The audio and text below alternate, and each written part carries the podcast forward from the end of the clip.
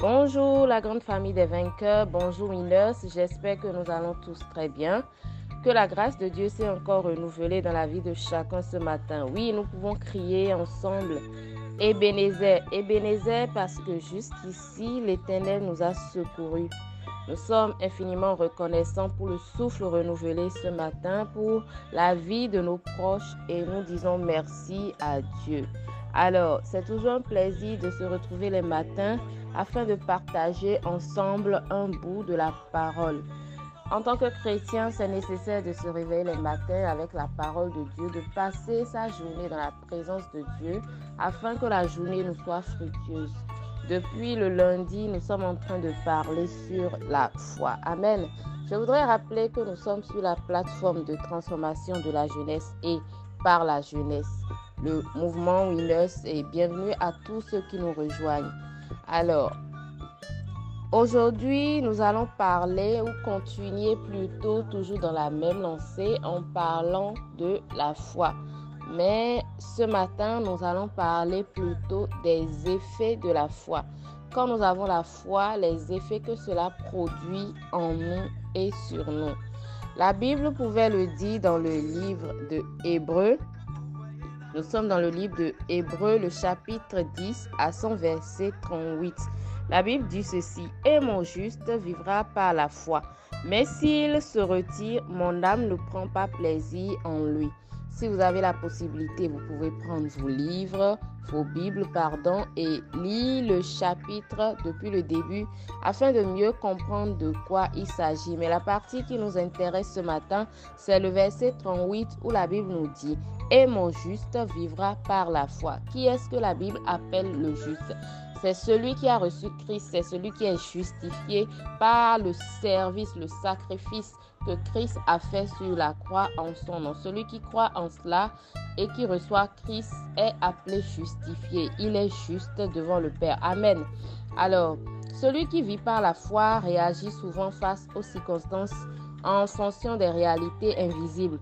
C'est que la personne ne s'arrête pas forcément aux données visibles et même si les données semblent contraires à ce que les promesses de l'Éternel euh, pour cette personne la personne ne voit pas les choses en fonction de cela. Les effets de la foi sont en fait des actes de Dieu en faveur du croyant ou parfois ce sont des actes que le croyant peut accomplir parce qu'il regarde à Dieu et non à lui-même ou aux circonstances qui l'entourent. Et quand le croyant est rempli de foi, nous voyons qu'il y a des effets qui se manifestent de façon naturelle dans cette personne-là. Alors le premier effet que je voudrais nous faire ressortir ce matin quand nous avons la foi, c'est l'effet de la justification. Quand nous avons la foi, quand nous croyons en Christ, nous sommes animés par un esprit de justification, c'est-à-dire que nous reconnaissons nos péchés et nous demandons souvent la miséricorde de Dieu en mettant euh, la confiance en l'efficacité du sacrifice que Christ a fait sur la croix. Parce que c'est sur cette base-là que nous demandons la justification. C'est sur la base du fait que Christ a fait pour nous un acte important sur la croix. Quand nous reconnaissons cela, nous sommes des personnes qui sont enclins à la justification en tout temps. Amen. Quand nous avons la foi, le deuxième effet que cela produit en nous, c'est l'effet du service et du témoignage. Amen. La Bible pouvait nous parler de Noé, ce jeune homme qui, dans sa génération, avait entendu Dieu lui parler du jugement. Il avait cru en cela. Amen. Noé a cru à la proximité du jugement dont il avait été averti et il s'est mis à l'œuvre malgré l'insouciance de tous ceux qui l'entouraient. Noé, lui, il avait gardé cette parole-là à cœur et travaillait en fonction de ça. Il était en train de construire l'âge malgré que tout le monde se moquait de lui. Ça, c'est l'effet de la foi également. Quand nous avons la foi, nous sommes des personnes qui aiment le service et qui sont des témoignages dans leur génération. Amen. Le troisième effet que je voudrais nous partager ce matin, c'est l'obéissance. Quand nous avons la foi, nous sommes des personnes obéissantes. Nous faisons les choses comme Dieu veut que nous les fassions. Si nous prenons l'exemple d'Abraham, Abraham devait quitter sa patrie pour, euh, pour une destination inconnue. Il savait très bien que cela pouvait engendrer de grands bouleversements, mais il n'a pas regardé à cela. Il a plutôt regardé à la parole que Dieu lui a donnée.